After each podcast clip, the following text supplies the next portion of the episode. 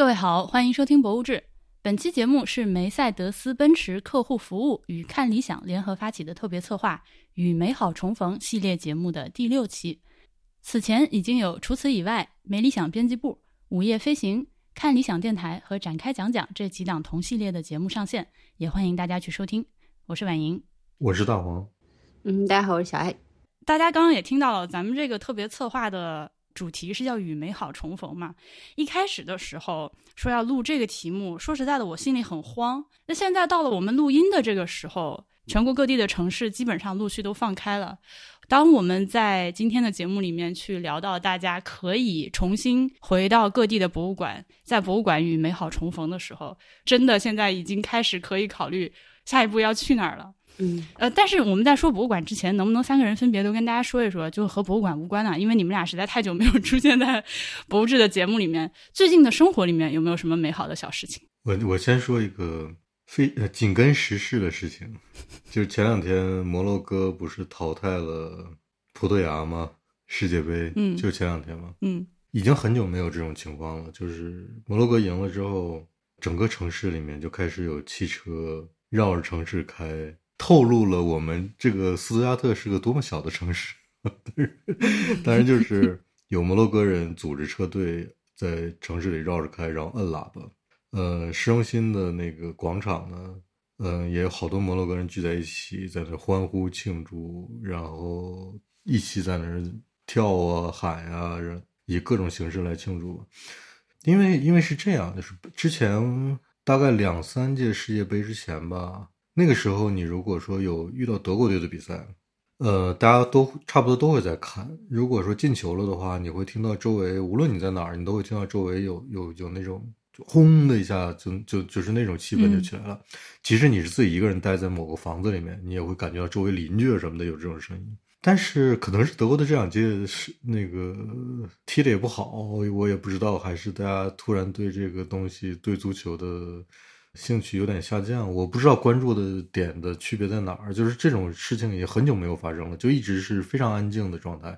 无论是什么世界杯、欧洲杯啊，然后任何国家队都是这样，就也不会说什么，比如法国队夺夺得了世界冠军，上一上一上一届，街上呢你也看不到在庆祝的法国人，就是突然突然有一种 哎，怎么原来那个就就某一种机制突然被激活了，感觉哎好像那个。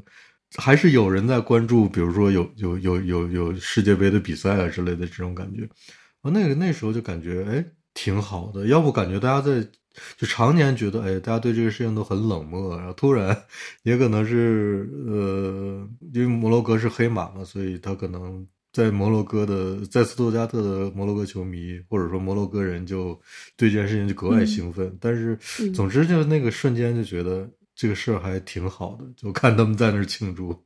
你们俩自己看球了吗？这一届我一点也没看。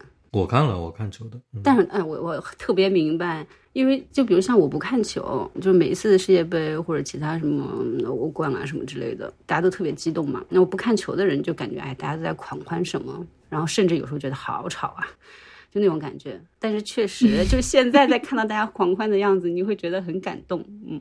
是的，嗯，会被触需要这样的对，然后你就会觉得这些体育赛事它到底有多重要。所以，对啊，我就觉得疫情就是让大家确实重新认识了好多你曾经熟悉的这个场景的感觉。嗯嗯，我最近世界杯开踢以来，我一直在这个新家撅着屁股干活嘛，每天。而且你会发现在村里面，就太阳下山了之后，你真的就不干活，就是每天 趁着趁着白天有天光的时候赶紧干活。呃，晚上的话就会。对，看个看个球。今年至少在小组赛的阶段，亚洲好几支球队表现的都非常的不错。然后那个时候看着这个韩国队和日本队踢得非常好，就我也不知道我，反正我有一种与有荣焉的感觉，我也不知道为什么，就看着很高兴。嗯，哎，真厉害！而且我我我知道我呃我和很多朋友的这个体会不一样，但是我是很喜欢韩国球迷那个劲儿的。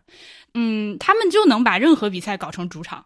而且现在这个转播技术比比小时候 一说就是好多年前的事情，因为我平常不看球，我只看世界杯啊，就这种人，呃，感觉现在的转播技术越来越好，就是场上那些呃那个大家嚷嚷的声音、喝水的声音、踢球的声音，还有这个观众席上的声音，就收的越来越清楚。有韩国球迷在的时候，就从来不冷场。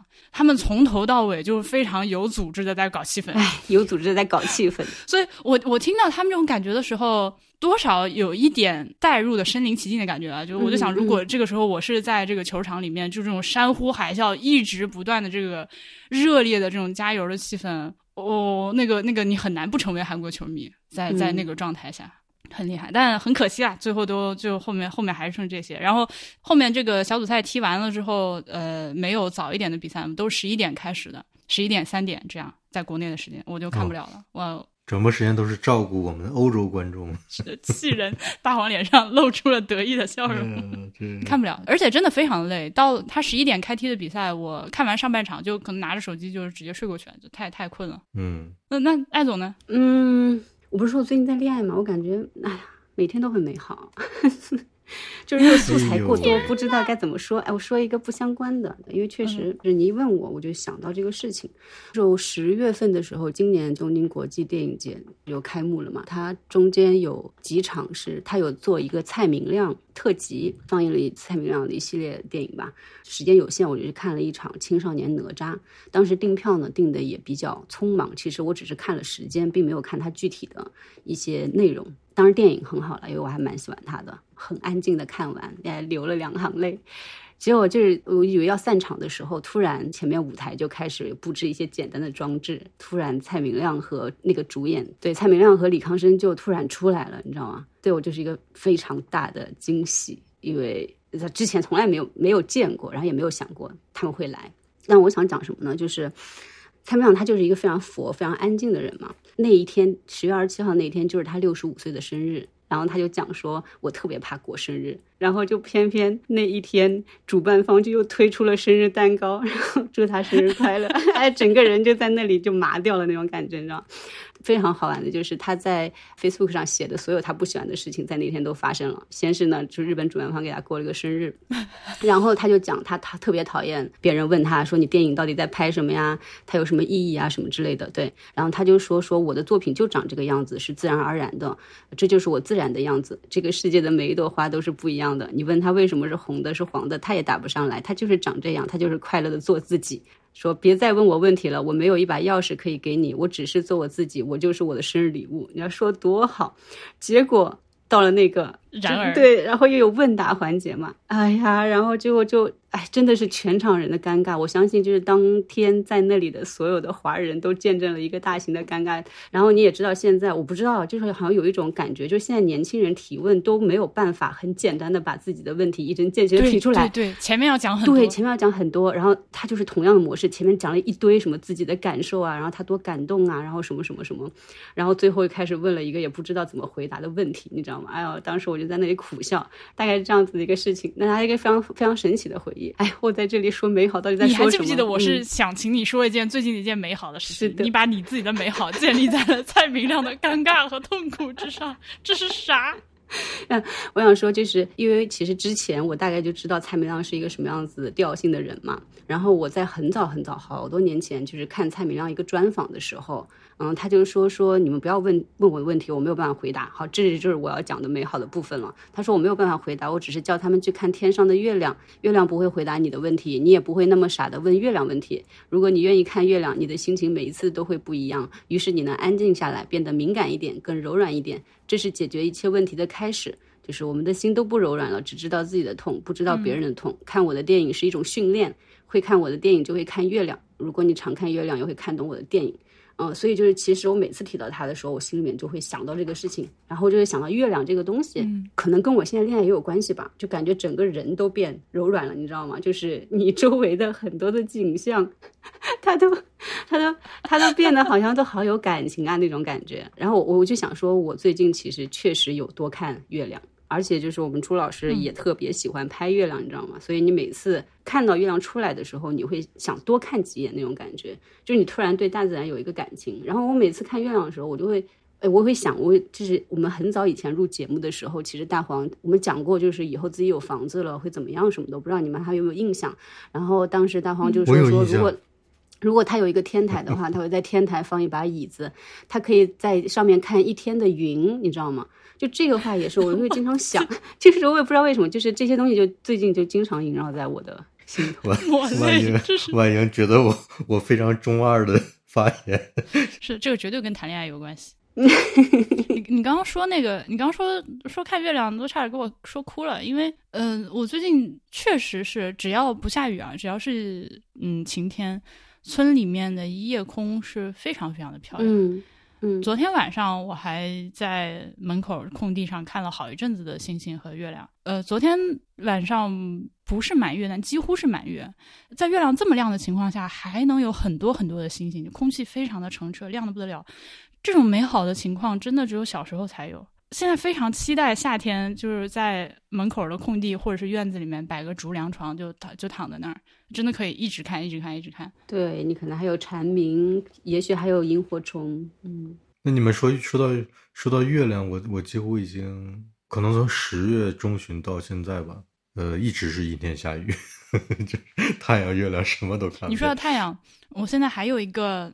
回归童年美好的操作就是，呃，我在院子里面支了晾衣杆儿哦，然后在院子里晒衣服。对对对，我前面几年在南京的家里，虽然采光非常好，但是都是北向的阳光。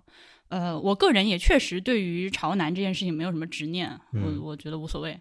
但多年住在这个北向的房子里面，突然间有一个就是这个朝南的大窗户和大平台的时候，哇，真的是 天气好的时候，就是从早晒到晚。我多少觉得这么一个晒场，其实门口这片空地确实本来就是为了晒农作物、晒谷子设计的嘛，就是一片水泥平地，农村都有。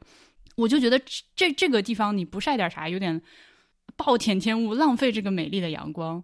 所以我就弄了个晾衣绳。然后之前装修队的师傅呢，给我留下一个宝贵的遗产，就是你知道水泥墩子，非常中国的一个水泥墩子，它就是一个呃乳胶漆的桶。那个桶呢，里面是直接浇了水泥，然后中间插了一根那个 PVC 水管立在这儿。所以我请波比去后院砍了根竹子，插在那个水管里，然后在水管上面拴了一个拴了一个圆形的钩子，就弄个绳，一头拴在水泥墩子上，一头拴在这个窗棂上。哇，太阳好的时候晒被子，好快乐！我也不知道，就是这种这种这种快乐的感觉是是为啥？可能就真的很很像刚刚大黄说的这个德国人冬天要跑到草地上吃饭。我我觉得阳光就是能给人特别简单的快乐。嗯嗯，反正就是你在家里面有阳光照在你脸上，哦，那个太美好了，舒服。是的，我们到底经历了什么这几年？但是我觉得这是一个好事儿，这是一个好事儿，这是一个好事儿。你你知道？哭了。他他他他就是我我前前几天看到那个摩洛哥球迷在在广场上欢庆那个感觉，我就觉得哎，怎么就就有点世界又恢复到原来的正常状态的感觉？嗯。但我真的希望大家不要忘掉这个感觉，你不觉得？你可能生活着生活着，慢慢的你又把它忘掉了，就是对。行，那我们我们这一部分已经，这感觉就已经已经高光了。嗯，你现在话又说回来呢，随着这个这个城市的放开，嗯，朋友们呢反而最近这段时间要格外注意防护。这一波过去了之后，可能真的就可以该去哪儿去哪儿，该干嘛干嘛。真正的回到相对正常的这个生活状态对，这个是我们三个人最近生活中的一些与美好重逢的小故事啊。呃，同时呢，梅赛德斯奔驰的客户服务也和知名文化品牌看理想一起，在小红书上发起了与美好重逢的话题讨论。如果朋友们有什么故事想要跟我们分享，一起聊聊的话，也欢迎到小红书上去参与互动，#hashtag 与美好重逢就好啦。那刚刚是非博物馆的部分，那博物馆的部分呢？我们我我们仨确实很少，已经很久没有聚在一起聊博物馆的事儿了。你们最近看了什么有意思的东西？我知道小爱去了趟美国，对吧？嗯，就是因为我我十月的时候是去了 心心念念的纽约嘛。纽约，反正你要问我喜不喜欢，我只能说喜欢，好棒啊！繁华又自由，我妈就是 好棒啊！嗯，之前其实我不是去这种所谓欧美国家，就去的很少嘛。然后当一九年的时候去了一趟巴黎，不是还被你们嘲笑乡下人进城嘛什么的。但是，嗯，虽然对不起，不应该嘲笑的，我错了。那虽然就是你知道，美国它比那个脏乱差的程度，比起巴黎就是有过之而不及，你知道吗？那个味道也难闻。但是呢，我特别喜欢那个点，而且它的那种感觉又跟巴黎很不一样。其实我觉得巴黎。就是大家知道，就他们也太有包袱了，太有那种文化人的包袱了。对对，挺端。其实对，挺端着的，就是那种感觉。我就觉得你去了，你那个时候不知道他他他这他这种所谓的这个自由是什么感觉。你去了纽约之后才知道，这才是真正的这个 free country。就是我只能说啊，就真的没有人在乎你在干什么，就是这种感觉让我觉得非常的爽。而且确实，虽然就是日本的疫情也算是已经平稳了吧，对，但是大家还是都在戴口罩嘛。去了纽约之后，是真的没有，几乎没有人。再戴口罩，然后那因为就是可能这次主要去就是在纽约，而且只是曼哈顿的纽约，然后其实也也见了几个 local 的朋友嘛，然后他们也是说嘛，纽约或者说曼哈顿的纽约是纽约，但美国是美国，所以你不能把这个感受等同到其他的。对，然后就说回博物馆，然后这次走马观花看了好多博物馆啊，就是大家都耳熟能详的那个什么大都会啊、蒙马啊、美国自然历史博物馆、九幺幺、古根海姆、惠特尼什么的，基本上都看了一遍。但是我只能说走马观花，而且你知道，就是现在这种大型的博物馆，已经我是有点把我看伤了，我就不想再去了，不想再去了。不是发了我在美国自然历史博物馆直接看趴下的照片吗？就整个人就是捂脸在那哭泣那种。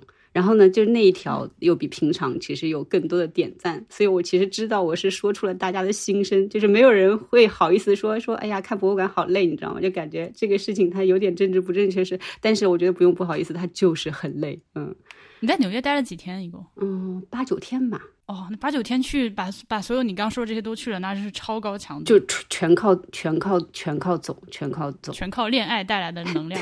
而且你知道吗？就是美国历史自然博物馆，这个是我们是早上大概十点去，去看两个小时，然后有中午约了一点钟在那个市政厅领结婚证，然后我和朱老师就中中途出去一下，然后去 办了个仪式，大概花了两三个小时，领了个证回来继续看，对。然后看到五点多，我就真的我就死在那里了。你这是小学生作文的感觉，我度过了有意义的一天，难忘的一天，美好的一天。我还很有效率啊！看着看着看着博物馆，哎，我们还继续做办个顺便去结个婚。嗯，然后呢，那这次就是所以，因为就是这种宏大叙事的这种地大物博的这种东西，我就已经有点免疫了。所以我这次就想推荐那个一个非常非常小的，就类似于像社区博物馆的。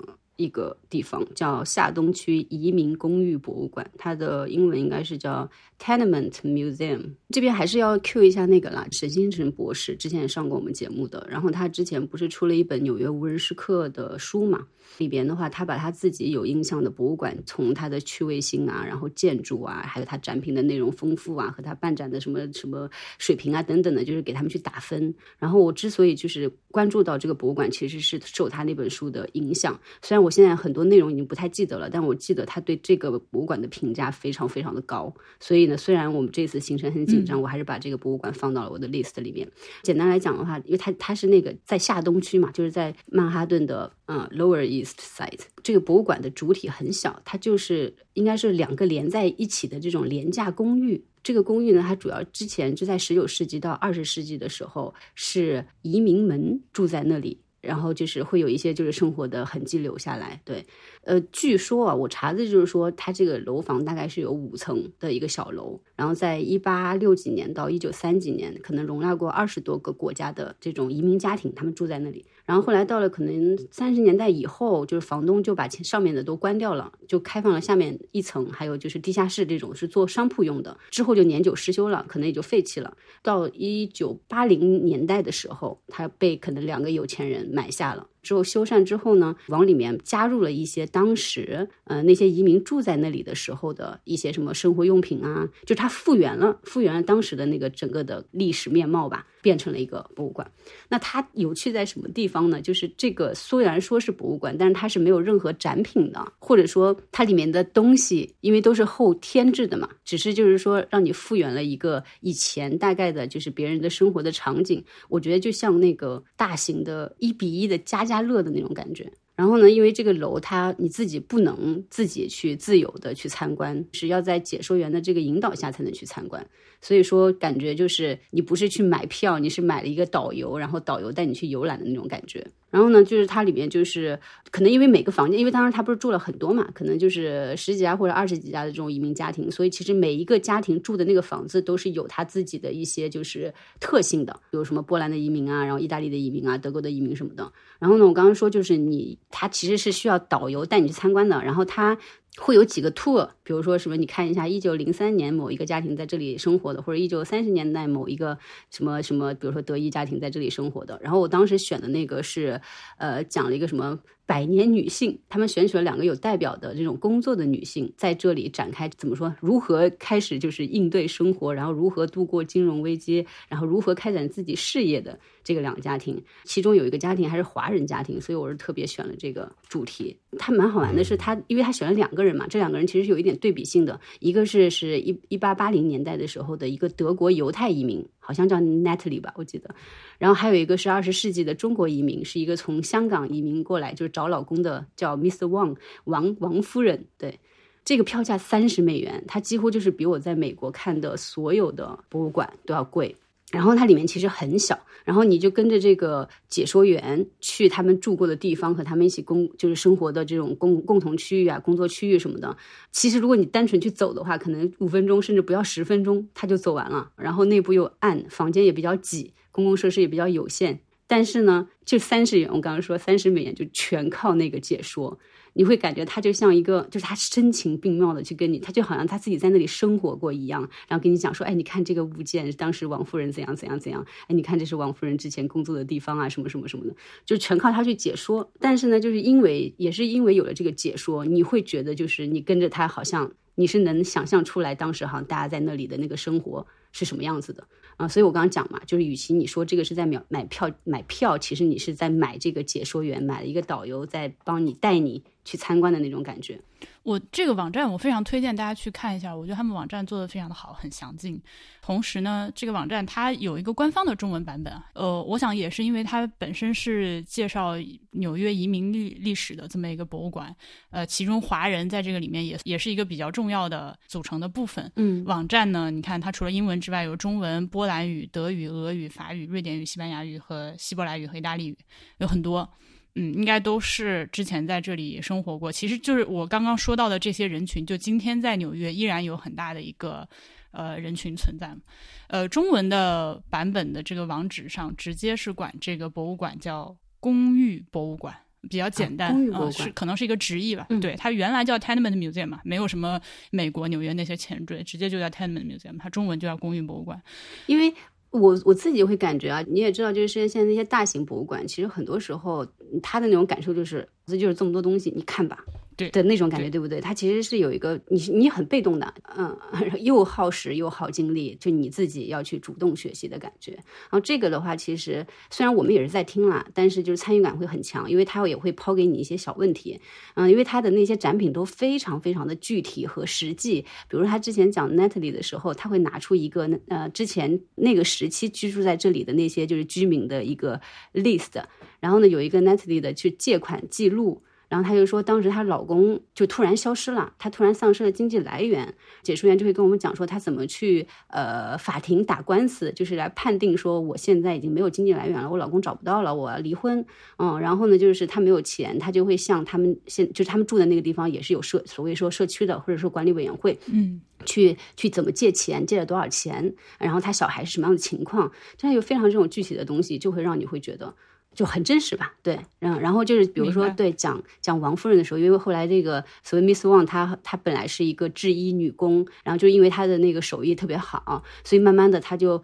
就开了一个小的小厂，就是他带手下带了好几好好可能五六人。然后有一个点，我当时印象特别深。他说他们当时带几个工人干活，然后当时就是解说员就说，当时王夫人为了让大家能吃上口热饭，然后所以呢会专门准备了一个巨大型的那种是电饭煲还是什么样子的，对。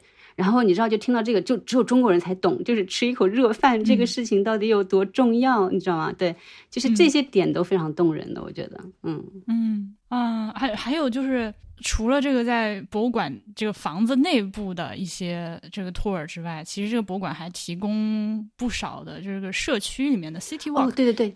他会把周围的那个，是的，是的，是的。哦，但是我记得当时好像社区的那个是因为下雨还是因为疫情，他一些可能外部的那种 tour 他就给取消了。然后其实我又想起来，就是沈星辰他之所以觉得说这个特别牛，就是因为他就是有非常具体的这些东西嘛。然后呢，他参加的那个 tour 是一个 tour 加 discussion。就好可怕，就是他会把，因为我们当时一场啊，一场大概是研讨会，一场大概是五到八个人，然后除了哎，我我我当时是和朱老师，还有就是其实是我们博物志的一个非常老的听众叫 James，他在纽约生活，我跟他，对，我知道，我们三个华人，然后加上其他的可能有五六个吧，都是一些就是大概五六十岁的那些阿姨叔叔，然后都是白人，对我们一起去看的，还好就是他没有给我们这个 discussion 的这个。你们这种上课被老师点名回答问题，吓死了！这 呃，此外，这个博物馆的网站上还有一些虚拟展览，就大家也可以看一下，它这个叫 digital exhibits，呃，其实是一些这个图文的展览了。如果你有兴趣去仔细读一读刚刚艾总说过的一些故事啊，包括比如说他有讲这个博物馆的收藏是怎么回事，以及这条这个一百零三 Orchard Street 这个路基的故事啊，这个考古故事这种，大家都可以去看一下，真的做的非常好啊，我强烈推荐一下。然后你既然说到这个博物馆，呃，我这两天在看《锵锵行天下》，就是 窦文涛、徐子东和那个周轶君。呃，而且我在看第一季，我之前一直没有看过这个节目。他们去了那个土耳其，然后去了呃帕慕克的那个纯真博物馆。哎，纯真博物馆，我们之前是不是也聊过一点呢？对，我们肯定在节目里提到过。但是我之前反正我自己都不记得了，那就当没有发生过。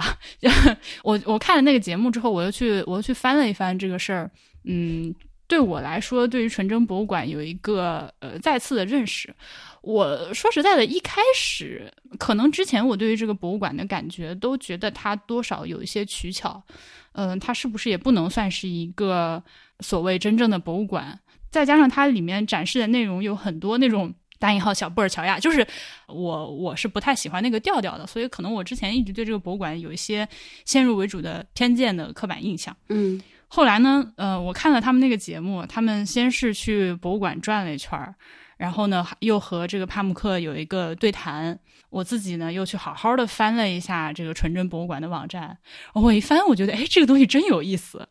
朋友们，我我相信。呃，我们节目的听众都知道这是个啥事儿啊，但是我还是简单的说一下，帕慕克是土耳其现在可以说最知名的作家，呃，在世界范围内可以说没有之一啊。之前也是夺过这个诺贝尔文学奖。他在零八年的时候出了一本小说叫《纯真博物馆》，一二年的时候在这个伊斯坦布尔就开了。这么一家实体的博物馆叫纯真博物馆。嗯，他这个故事大概讲的就是一个这个男的这个凯莫尔，他其实已经订婚了，但是偶然间就是爱上了一个和自己这个社会身份不匹配的一个女人。呃，但是就长期以来就是对这个女人多少是有点痴恋，但是那种纯真的、单纯的爱情。他在这个女人婚后还一直就是呃十年八年的去他们家去看望她，然后每次去他们家的时候，就从家里面偷一样东西出来，然后攒着。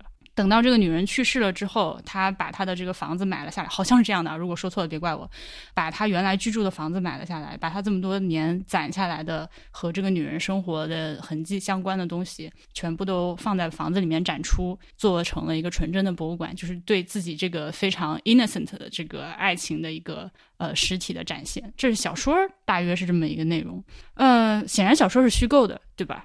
那。你如果进了这个实体的博物馆看的话，你会发现它里面展示的东西就是小说里写到、提到、描述过的那些东西，而且是按照小说内容的章节。我没有去过这个博物馆，朋友们，这都是网上做的功课看到的啊。呃，而且展示的那个顺序和思路也都是按照小说里面来写的。一进来是一面墙的烟头，一千多个、一千多个烟屁股。都是这个小说的女主人公菲送，她呃抽完一根烟，摁摁灭了之后，她就把它偷回来，然后最后一个一个整整齐齐的钉在墙上。他说有四千多个烟蒂，我的天呐！哦，sorry，四千多，那个，因为这每一个烟头都是他们的一次谈话嘛，他甚至会记下来这每一个烟头是呃什么时间，因为什么事情聊了什么，那个摁摁掉的。哦，可是我当时听这个故事的时候，我都觉得好动人呢。哦，这样吗？我我那那我真的是我就是我这个人有问题。而 且而且，因为对，因为他不是跟小说有点配套嘛，就是主角这些，就是他们用过的、穿过的、听过的、看过的，甚至他们自己收藏的东西，都又被收藏起来，然后你就变成了一个。虚实就相结合的东西，哎，但是其实其实我我也查了一些资料，就是一开始帕慕克其实不是因为写了这个小说才建了这个博物馆，他是很早，他在九零年代的时候他就开，他就先想建一个博物馆，他想先在博物馆里面收集有关一个虚构故事的真实物品，然后基于这些物品来写一部小说。嗯，对他自己的说法，就是两件事情是同步推进的，只是博物馆开张的时间要更晚一点。对对对。但是我一开始的时候。对于这个东西的第一反应的怀疑是说，那你基于一个虚构的小说去，就这这里面所有东西都是帕慕克自己那个收藏来的嘛？他就在这个伊斯坦世界各地或者伊斯坦布尔的那些什么二手商店啊、跳蚤市场啊这种地方慢慢慢慢收集来的。那你这个博物馆的收藏是，嗯，它基于的这个基石是虚假的，你明白我意思吗？所以这个是我一开始对它的一个不理解的地方，呃，以及你这个展示的方式。我相信，如果说啊，你是一个不知道前面我们讲过这些事情，你真的就是 逛到了这个博物馆进来看的时候，你八成会以为这事儿是真的吧？我觉得也没关系，嗯，对，就是他在这个呃展示和讲述的过程中，就好像说真的有一个叫凯莫尔的男人爱上了一个叫菲松的女人，然后他收藏了他很多很多东西，对吧？那。这个东西一开始对我来说是不太能接受的，因为它就是挑战了我心中某种关于博物馆的底线。但我现在觉得，就是这种挑战是非常好、非常有意义的。呃，实际上呢，它也不光是这样一个挑战真实和虚幻边界的一个博物馆，它里面展示的这个东西有一些是超出了小说的范畴的，也确实是展示了伊斯坦布尔这个城市。在面临着冲击和面面慢慢的这个发展以及所谓的西化的这个过程中的一些生活变化，所以它其实也是一个本地城市记忆的博物馆展览。嗯，它要它要展示它的小说故事那个时间段的整个时代的变化。嗯，尤其是后来我翻到那个网站上，二汉帕慕克他写的一个 manifesto，一个博物馆宣言。我觉得写的非常好，呃，而且我读完这个，我一边读这个的时候，我就 恬不知耻的在想，这个难道不就是博物志一直在说的东西吗？对不起，对这个之前我们应该有讲过，就是博物志它的使命或者它的 mission 到底是什么，这也是决定了一个博物馆的一个基调，对不对？对，这个非常非常的重要。帕慕克他他自称也是一个就是非常热爱博物馆，然后非常把博物馆当回事儿，就是严肃去呃思考这个事情的一个人。那他就说。觉得现在的博物馆不应该再是以前的那种，呃，像什么卢浮宫啊、什么 MoMA 呀、这个大英博物馆那种宏大的，呃，什么全人类的那些东西，而应该越来越关注个体的、具体的。这些事件和事情，这也是呃，或者是以及小的，就是这个小是从叙事上的小，以及体量上的小，就是经济的这种东西。我回头会把他的这个 manifesto 翻译一下，然后发到我们的会员通讯里给大家看一下啊。哎，你这个点的太好了，这就就正是刚刚我讲那个移民博物馆，其实它东西就是一样嘛，就是从对从个人的身上。挖掘东西，对吧？是的，这就是为什么你刚刚讲移民博物馆，我立刻就想到这个事情。我觉得他们俩，呃，虽然说，而而且其实你看移民博物馆，它也是说，由于要建这个博物馆，然后把这个房子买回来，对它做了一个再造，是吧？它并不是说真的就把原来这个房子里面东西全都原样保存了起来。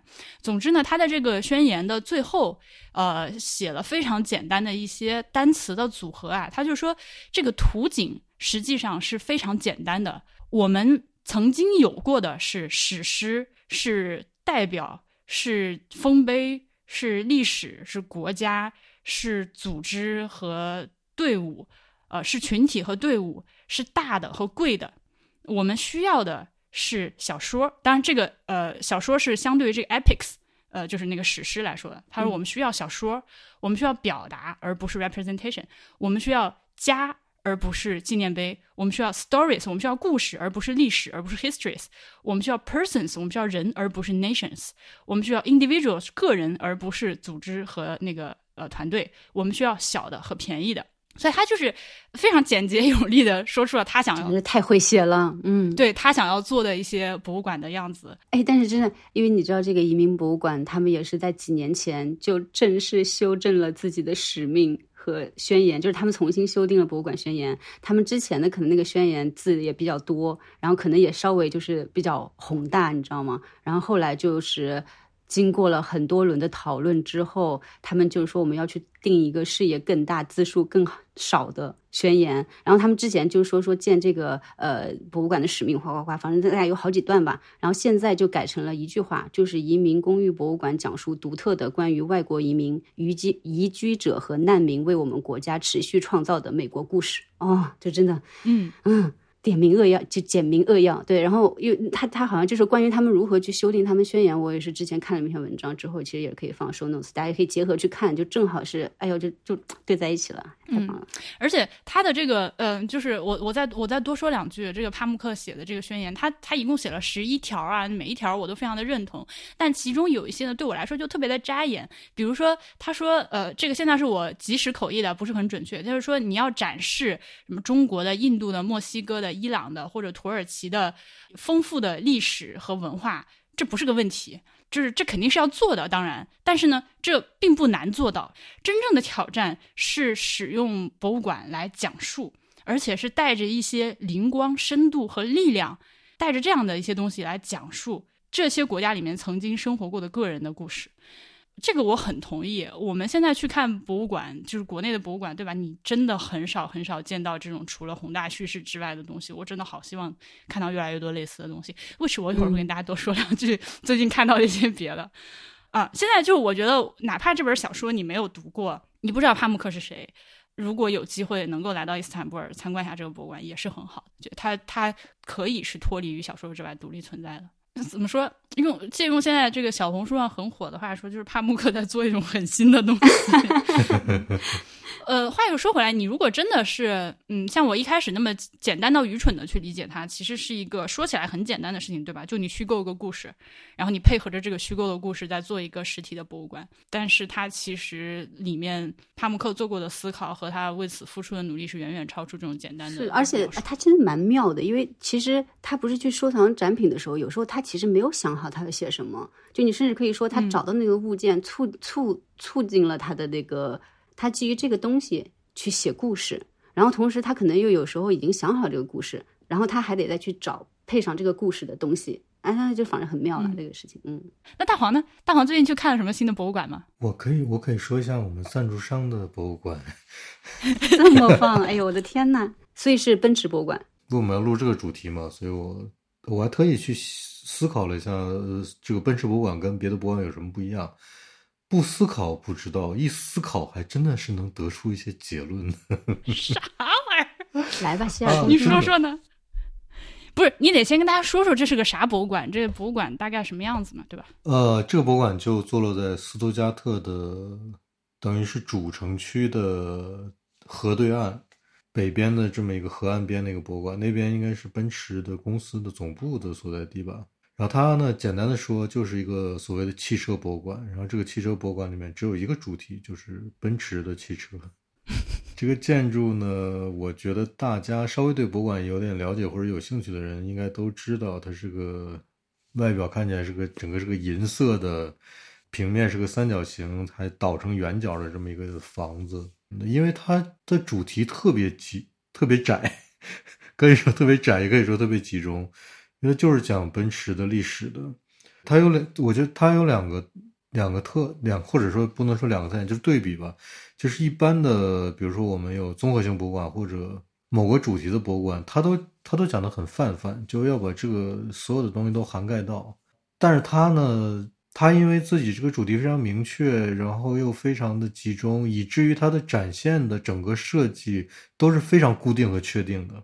就他没有，他不会说，他可能有临时展览，但是也是在一个固固定的临时展厅里举行的。他整个这个建从建筑设计开始就已经是为这个展现在服务了，就完全是和主它的整个的内容贴合到一起的。因为我去过很多次，我我大概印象中没有什么车是消失了的或者怎么样，因为它是这样，它大概有一个线，它这个双螺旋线有一条线是按时间顺序走的。这个我们一会儿再说。然后另一条线大概是按主题走的，比如说它会有专题的，比如所有的什么消防用车，然后那些呃警用车，就这类的主题，它可能更愿意展示的是那种多功能的车，就是你可以在后面加那个那个车呀，是叫什么什么八百，U 什么八百。那个车我还挺喜欢的，就它它可以在那个身前后加各种各样不同的组件儿，来形成各种不同的功能，比如什么离地啊，或者说什么给柏油马路铺柏油啊。但是它那个车长得是是一个个多功能车的样子，然后还有什么教皇用过的车呀，就是。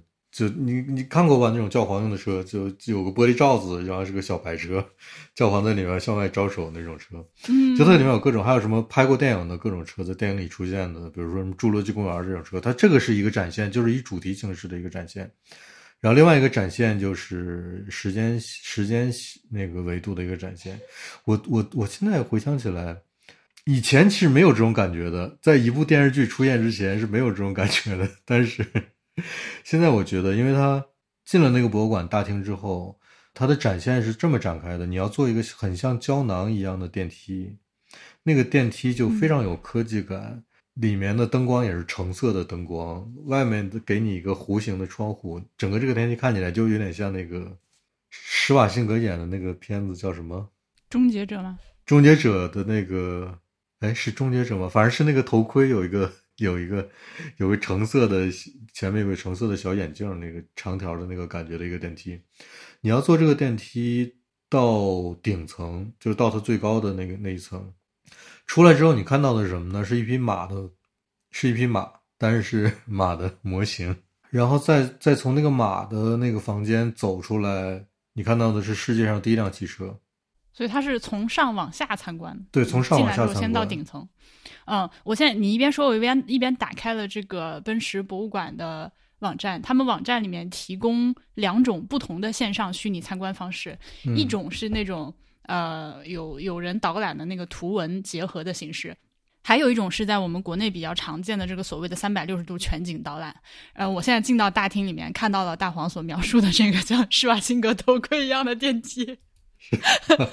所以他一边说，我就一边坐上了这个电梯，来到了顶楼。嗯，果然出来，我看到你说的马了。嗯，我告诉你，那个那个感觉像什么？以前你是不会有这个不会有感觉的，但是现在你会觉你会觉得像是突然进入了那个西部世界啊！有有有有有，真的你知道吧？就是那个那个建筑本身也是你不能你说科技感，可能这个词有点有点用烂了，但是那个建筑本身就是挺未来的一个建筑，然后又是。清水混凝土加上各种各样的金属板，就都是灰调子的。有点，它周围要么是蓝光，屏幕可能有有一些那个投影。你看那个电梯，它从那个下面往上走的时候，旁边会有墙上会有一些投投影的一些以前的奔驰汽车参加比赛的一些画面，或者一些其他历史画面，会跟着这个电梯一直升上去，就是那个感感觉。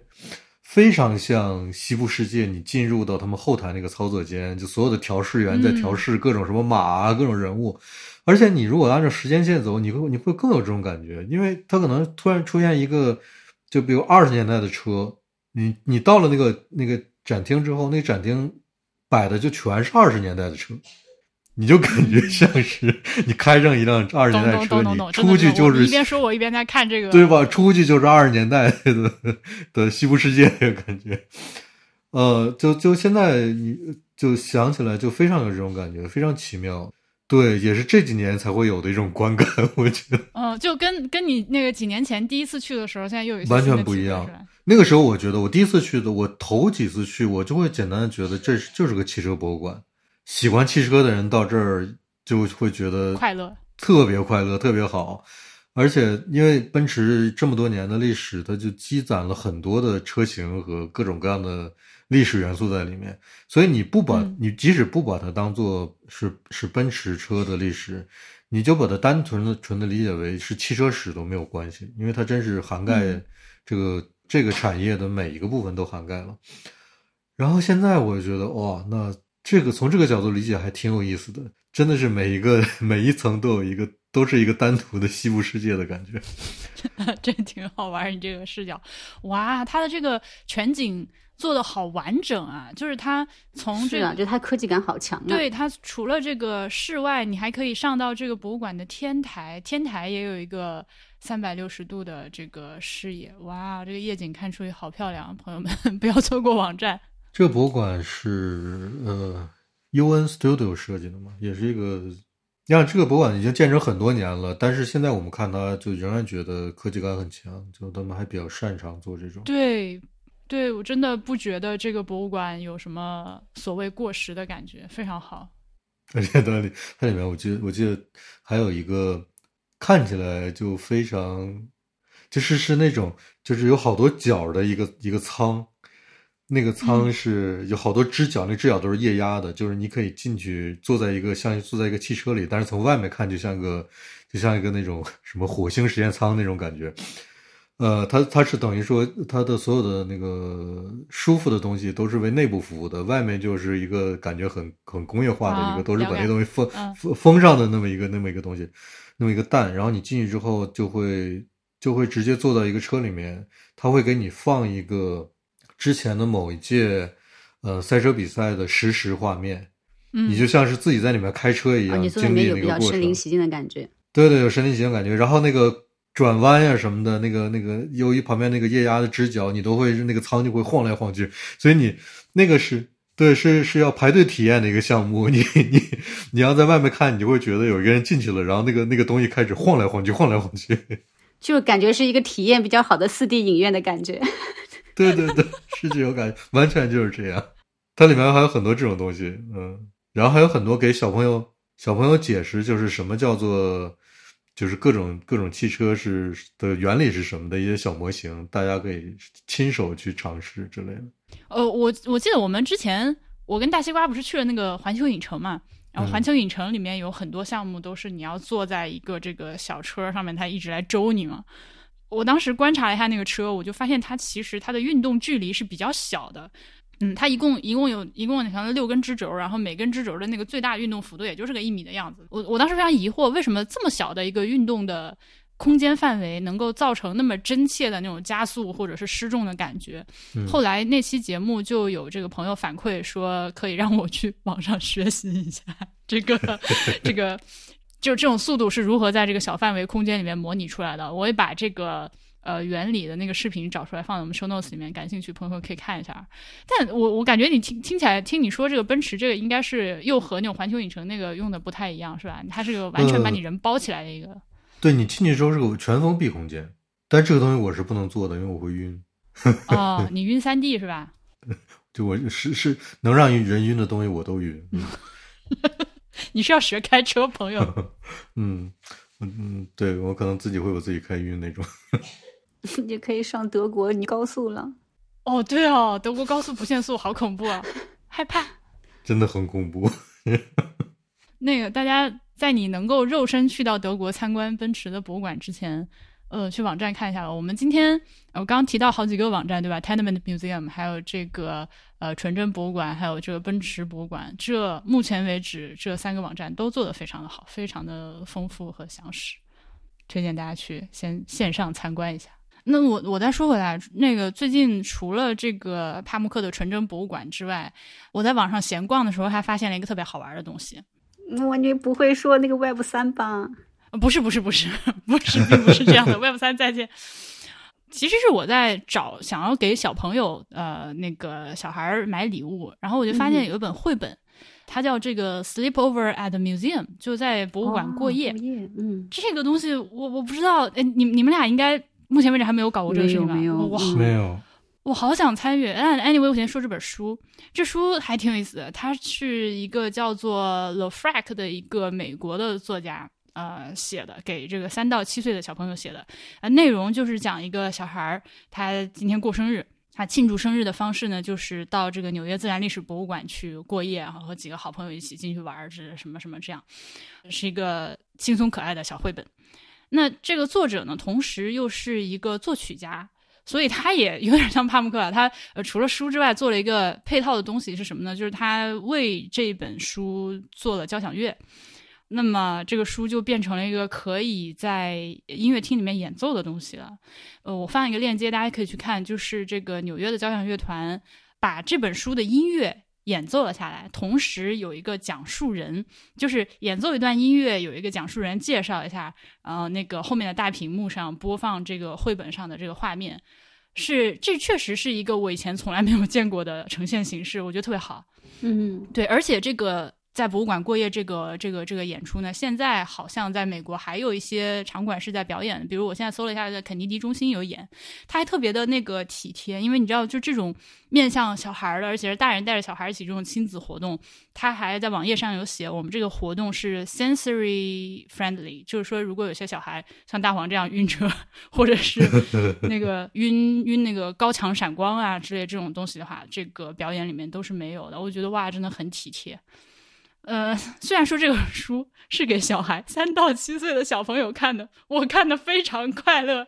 我把他那个整个交响乐演出也看了下来，我哦，就是一边看一边你能看到那些就是呃交响乐团里面的人演奏的时候，他那个音乐就嗯，你可以把它幻想成一个。电影的 BGM 嘛，就是很能表现小朋友非常激动的去博物馆之前在家里面打包啊，然后去了之后，小朋友们一起拿着地图在找线索、要解谜啊之类之类的。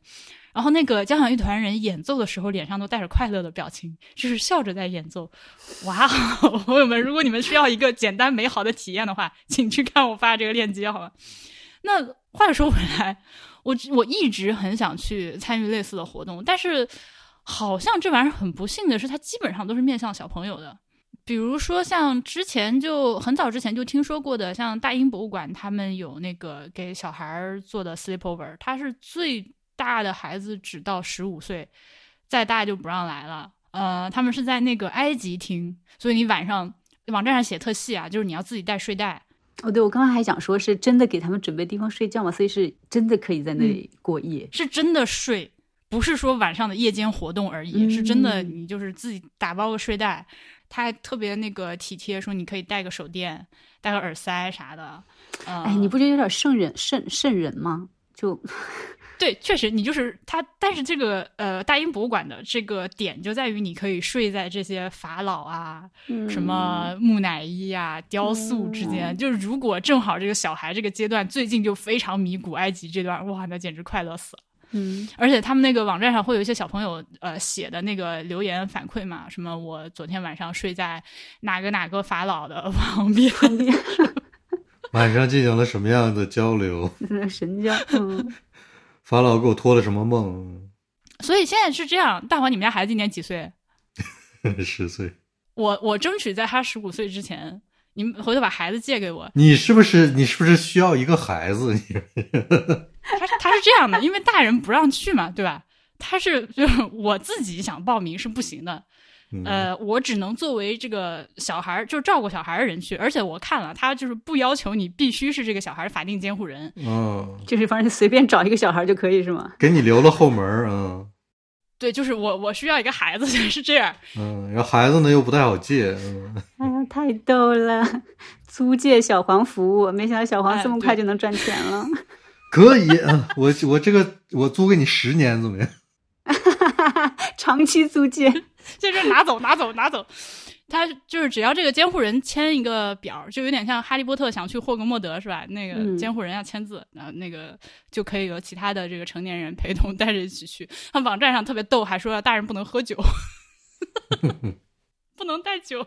但是呢，其他的一些，我看到呃，美国有些博物馆现在已经开始开展这种，就是专门是大人来的这种过夜的，反正也是也是在博物馆睡觉啊。而且这个大人就不一样了，大人来了之后，呃，那个开场就是先先给你来一个那个 champagne reception，来了就喝酒。我看这是哪个来着？啊，就是美国自然历史博物馆。呃，就是刚刚艾总说他去过那个，也是我说的那个呃交响乐和那个童书的那个发生背景的那个博物馆。嗯，好像是自然历史博物馆比较适合干这个事情。对，是的，但也不光是自然历史博物馆嘛。其实，我觉得你只要是能够保证睡眠质量的展厅睡眠质量在这个里面是排位优先级极低，好吗？不是这个地方，你去你睡得着吗？就激动的要死啊！我就在保证这个人身安全以及展厅展品安全的情况下，其实各个各种博物馆都可以搞，多么嗯快乐！而且你，我说实在的，你都不用给我安排什么活动，能让我在这儿这个呃关了灯、黑黑灯瞎火、没有人的博物馆里面睡一晚上，打地铺睡一晚上，啥都行，好快乐。现在国内我看到的看到比较多的吧，至少就是那个红山动物园有很多这个在动物园过夜的活动。哦，他也是过夜是吗？嗯，它是呃，但是嗯，红山动物园。据我的观察，这种类似的活动更多的是和外界的合作，就是会有一些博物的博主啊、科普的博主啊，呃，或者是一些类似的这种教育机构，他们会呃以组团的这个形式去红山动物园报这个名，开一个团，组织大家起来，然后同时他们会做一些讲解的服务，会安排中间的活动，也是你要带什么帐篷、睡袋进去的。嗯，那也挺好的，因为就是日本的话，像上野动物园什么的，我知道他们就是每年夏天会那种延长开放，可能开到八点、九点、十点这个样子。但是它的目的可能就是因为夜晚的动物园它还是有一点噱头的嘛，而且有一些动物，就比如那种夜行性的那种动物，什么，什么狼啊、猫头鹰什么的，它可能就是在晚上的时候它在活动，所以你可能会看到一些你白天看不到的那个。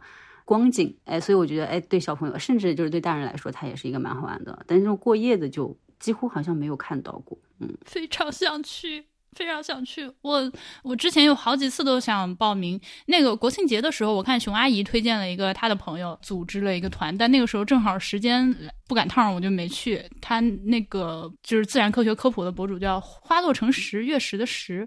呃，我也放一个链接吧，大家可以关注一下。然后等。未来如果他在办类似的活动的时候，咱们或许可以一起报名去参加。对，这个也是大家可以那个等最近这个稳妥一点了之后可以去参与的，想想就很快乐的活动。嗯，那能不能再讲一些？现在就要要放开了嘛？嗯，对你，嗯，可以，因为你在国内现在应该是有有有有有有有有太有了。有一个我最近刚刚去过，虽然不是博物馆啊，但是呃也是极为 美好的。两说吧，你美不美好两说。它美好的部分在于，呃，首先呢，你知道我我这个人是非常容易受我的朋友影响的，像默默，呃，还有什么艾普罗西，还有任宁，他们都很喜欢观鸟这个事情。嗯，去年这个时候，你如果说我们一起去观鸟吧，我会觉得 你说我不去，我不去，再见，你们去吧。然后现在，在过去这一年里面，他们几个人，你知道，人热爱一件东西的时候是拦不住的。我就跟他聊天儿。他没几句就要说，哎，这个鸟最近我又看了啥鸟？哎，哪里有鸟？说说说说说，呃，这个就是可能是所谓的 influencer 是吧？我就是被他们 influence 到了。那 最近搬到村里来之后呢，我也没事拿个望远镜站在这个院子里面往林子里看一看。任宁最近还组织大家一起去了一趟这个上海崇明东滩鸟类国家自然保护区。哇，朋友们，如果你在上海的话。这个得去，这个真的得去。呃，首先，国家自然保护区它并不是一个公园儿，就它这个必须首先跟你说清楚，就是它不是一个让你去娱乐的地方，它甚至比博物馆要更加打引号的严肃。呃，你来到这个地方是对你的限制和管束是非常的多的，有很多事情你都不能做，因为这个地方是非常非常敏感的自然保护区。呃，话又说回来，就是这个自然保护区隔壁就是一个公园儿。啊，那个公园也收费了，门票还挺贵，五十块钱。但是呢，呃，这个一一一条马路之隔，你就明显能看到自然保护区里面的这个生态环境的这个野生的状态，以及鸟类的数量和种群，就远远要超越旁边公园的状况。你如果真的就是想要看鸟，你还是得去自然保护区里面。呃，这个崇明东滩鸟类自然保护区呢，就在崇明岛的最东头，沿着海边的一个滩涂，它是就是。哎妈呀，那个专业的词叫什么？澳大利西亚、东亚、澳大利亚、西亚、东东东亚、澳大利亚、西东亚、澳大利亚，西亚这些候鸟迁徙途中非常重要的一站。就这些鸟，它们你看，从从崇明的话有什么？呃，什么西伯利亚呀，呃，这个澳大利亚，呃，台湾啊，这些都是他们这个呃巡回迁徙路途上非常重要的一站。呃，之前汉阳带我去那个盐城的丹顶鹤自然保护区看了一下嘛，但当时因为我们去的季节不对，所以那个时候没有什么丹顶鹤，所以就没有像这次这么震撼。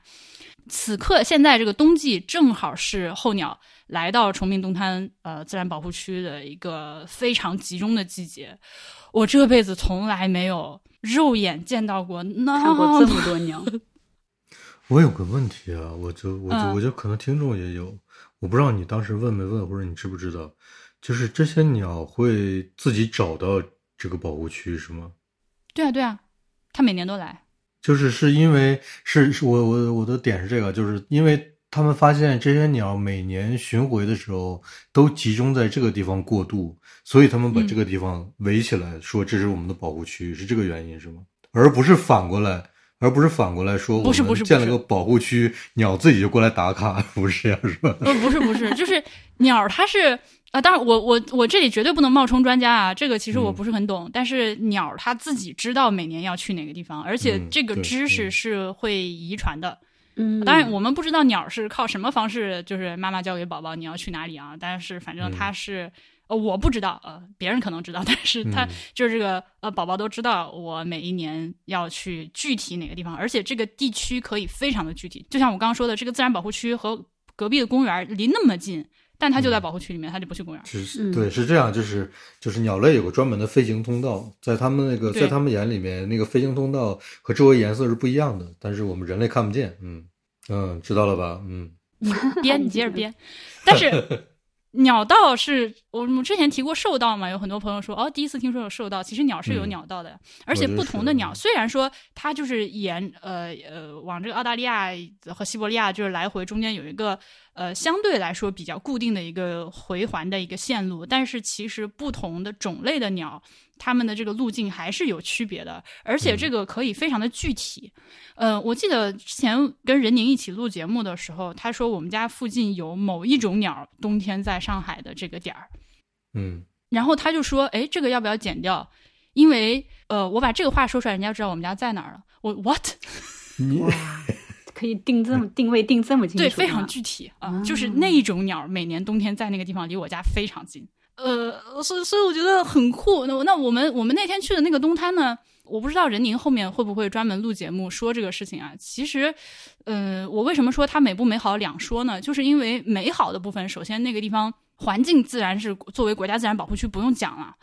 我我我当时拍了一个视频，拍大家的 reaction，就是呃那个架了一个单筒望远镜嘛，所有人排队去往那儿看，然后所有人眼睛往那个单筒上面一凑，就是 真的是语言的第一反应就是无法无法控制自己，大批的这个小天鹅啊，各种的水鸟啊。哎，我词穷，就是震撼，非常非常，这个这个是震撼的部分。我放点图片给大家看。那么觉得不那么美好的部分，就是他对于这个参观者的管制，我可以用“管制”这个词，实在是过于的严格到了。嗯首先，呃，这个呃东滩鸟类国家自然保护区现在只接待十人以上的团体，而且你们这个十人以上的团体呢，只能坐一辆车，嗯就是说你必须要租大巴了。进去了之后呢，他们会有两一个，他们会有两个这个自然保护区的工作人员全程的陪同讲解。参观的过程大概两个小时左右，它就是你从大门进来了之后，它沿着一条这个堤坝，呃，一直往这个保护区深处开，开到他们那个科普中心，在科普中心看展览，然后开出来，中间在这个堤坝上会停留两个点儿。嗯，一次大概停留个十分钟的样子，所以其实你真正能够下到车下面用肉眼看鸟的这个时间非常短，是不到半个小时的。其他绝大部分的时间都是在车里，他也不让停车，他也不让你下去。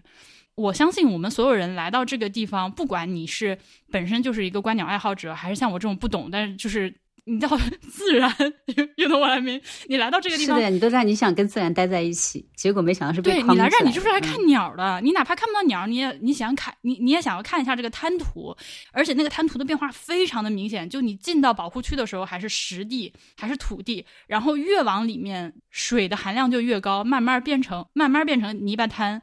然后是那个一窝一窝的那个水湾那种湿地的样子，你你越往里开，就是你能肉眼看到地貌的这个变化，非常的有意思。哪怕不看鸟，只是看这个也很好玩。但是呢，他就不让你下车，甚至就是人您看到了一个叫什么呃皮玉皮哦皮炉 皮你这个你说的这几个字的组合，让我想起了玉石琵琶精。黑皮鹭好像是黑皮鹭，哎，这是一种酒还是鸟？酒是黑皮诺。呃，国家一级保护动物，而且它那个鸟就特别可爱，因为它嘴长成一个小铲子，然后它就是在那个滩涂里面低着头，一边走路一边用那个嘴在沙土里面划来划去，就是左一道右一道的划，然后从这个里面掏吃的出来。然后你会发现有很多在这个湿地滩涂上。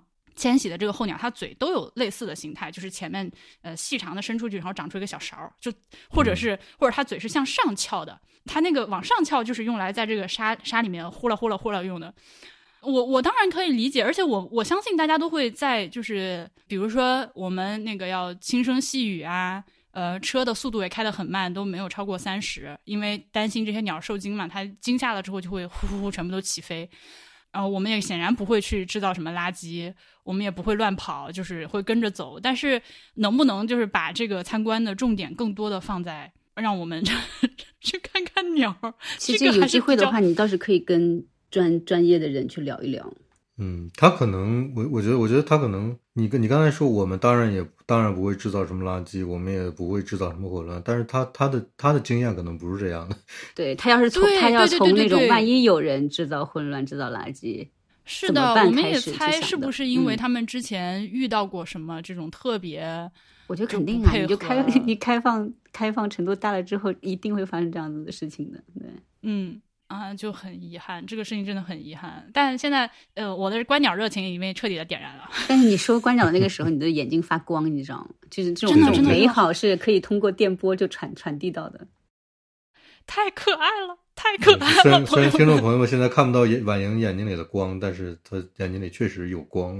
我现在那个，而且我们家附近虽然说不像东滩那么华丽，对吧？那个地方实在是。我的我现在就是败，今天这个节目就败在我不能张嘴就说出这些鸟的名字，所以我只能我一边说脑中出现它们可爱的形象，但是我无法告诉你它都是啥，所以 我可以去找任宁要一些照片发在今天 show notes 里面。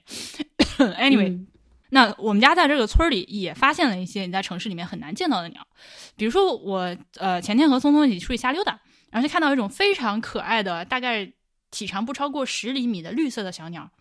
然后聪聪就特别激动，说啊，这个是这个是暗绿绣眼鸟。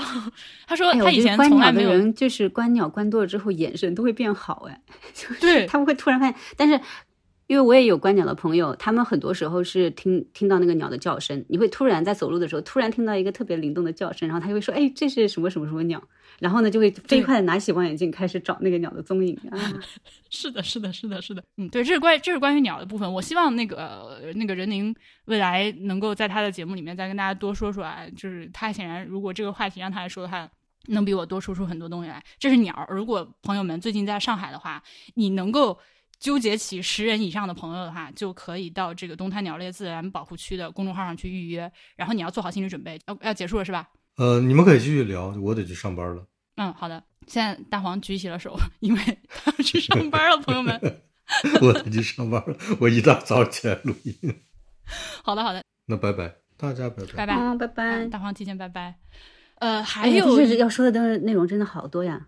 对，还有一些现在大家就去享受和参与的美好体验，美好博物馆，朋友们，呃，相信如果你是一直在听博物志的话，已经看到最近我去了一趟这个江西景德镇浮梁大地艺术节，嗯，那期节目呢，就是我和烧饼和潘潘录的那期，真的收到了非常好的反馈，大家也通过那些，虽然有很多朋友还没有去实地参观过，但是我相信很多朋友通过听这两个姑娘聊天，已经能够体会到他们这种在地工作的根扎的有多深。嗯，在这个展览里面，其实他们做了很多的工作，其实做的做的非常像我们刚刚提到的这个纽约移民公寓博物馆或者是纯真博物馆这种啊个体的小的具体的历史。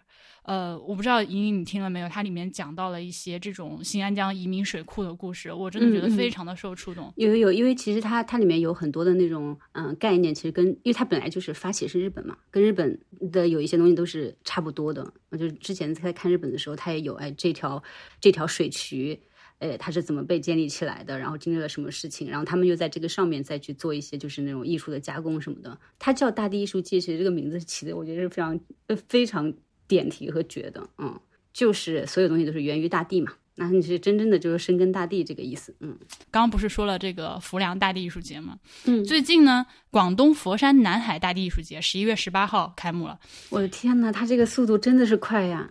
对，那个时候我真的很想去，但是十一月十八号虽然过去不久啊，但那个时候正好是广东地区疫情非常严重的时间。嗯，我那会儿确实不敢去，我真的，呃，说实在，我他们能够如期开幕也挺厉害的。我他反正因为虽然就是开幕没赶上，但是因为本身这艺术节它就是一个长期的这个项目，甚至有很多就是一个对对呃就是那种永久性的节目或者项目在那边，倒是不太影响的。嗯，是的，是的，所以肯定还是要去的。曹宁最近去了，就是咸宁期的主播，我朋友曹宁，嗯他去参加了开幕。呃浮梁那个也去过，所以我转述一下他的一些说法。他就说，这个南海大地艺术节，首先它的占地面积或者铺开的程度要远远大于景德镇浮梁大地艺术节。一方面可能是因为有了之前的经验，再一方面呢，呃，佛山这个地方当地政府也更有钱一些。就是投入也更加，这个是比较现实的，投入也比较大手笔，呃，他们更愿意把南海本地的就是各个片区都能够呃有一些这个艺术家的作品，全面的都能够往外推一推。就是你可能这个地方得去好几天才能看完，就比我听他这个描述，感觉比较类似于日本的那个了，因为浮梁大地艺术节是你一天是可以看下来的。但你是要开车吧，或者有那种公共交通手段才可以，你不能靠靠走，你能转完。嗯，核心区域可以靠走。嗯浮梁大地艺术节是，呃，它绝大部分的这个展品，可能百分之八十都集中在这个腿儿的范围内，那确实，那确实，嗯，是吧？是吧？稍微远的几个，你可能需要多走一会儿，或者是有车。但是南海大地艺术节听起来就完全不行，对，它是一个需要好几天时间的一个活动。我觉得你先去吧，去了之后给一些比较详详尽的东西。对的，我非常非常期待。嗯，还有就是今年度最大的惊喜，朋友们，如果你还没有去泉州的话，我们来去泉州之前，呃，我们来去泉州后面还会再补几期节目啊。实际上，我之前已经去过一趟了，我十一月份嗯去了一趟，但那几天非常不幸，我去它刮台风。就没有办法录，因为大家知道我们这个节目是在室外录制的嘛，所以一旦有嗯风，就是判了死刑，无法录。所以只能等我这个搬家完事儿了之后再去一趟泉州。那大家如果还没去的话，可以等我一下，等我哎，把你这个节目或者你和李老师的这个节目也算是今年最大的惊喜了，因为我之前有看，就是有买过来去泉州的朋友，他们就有一段时间大家都去了那个泉，就应该是国庆期间嘛，都去泉州，对然后大家就说。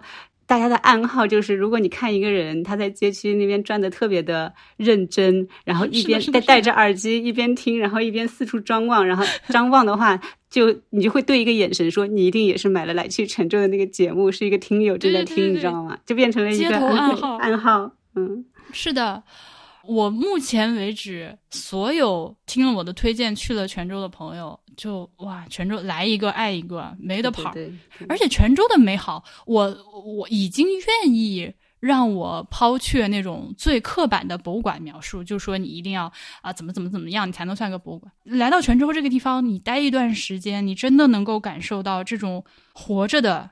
鲜活的鲜活的，对，鲜活的，并且是在不断新陈代谢的这种感觉，嗯，这种就是它是一个巨型的博物馆。我我姑且用一个打引号的博物馆来形容这个地方。嗯嗯，而且吃的又好，风景又好，人又好。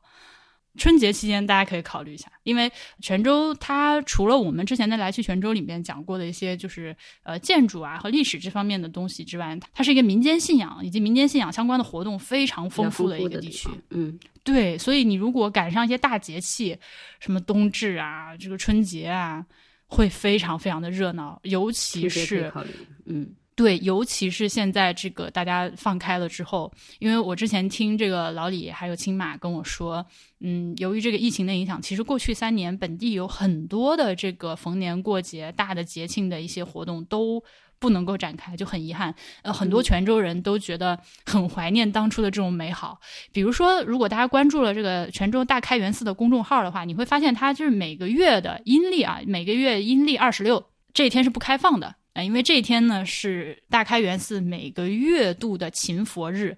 其实以前就是在疫情开始之前，就是每个月的这一天是非常的热闹的，从早到晚大家都要穿着一身这个拜拜专用的红色的衣服，绕着这个寺院的大殿在里面绕。哎，但他们真的还蛮酷的，他们是每个月每个月做一次。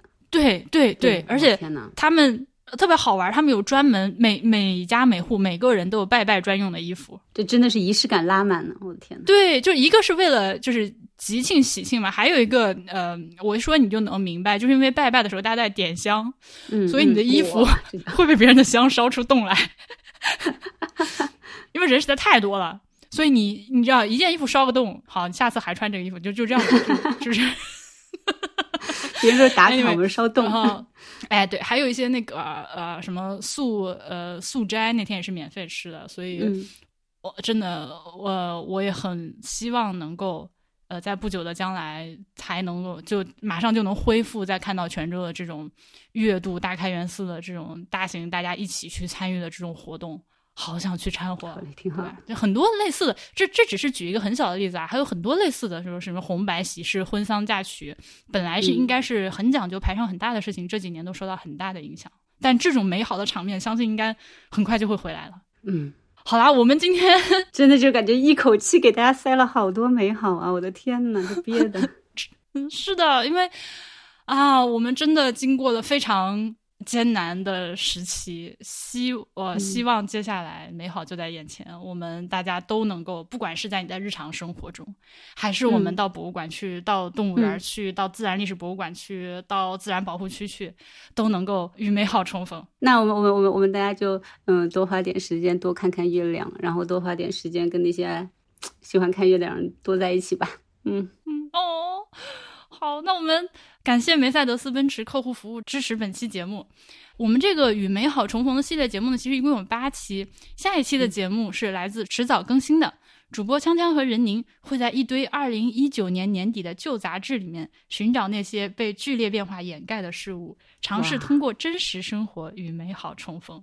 啊，这个选嗯题是不是非常好？我也很期待，好想好听他们会说些啥。嗯，我开头和结尾提到这些与美好重逢的系列节目，大家都可以在看理想啊、苹果的 Podcast 啊、小宇宙啊这种播各种播客户端搜索和收听到。非常感谢大家的收听，非常感谢大家听我们唠嗑。那我们就下期节目再见，拜拜。再见，拜拜。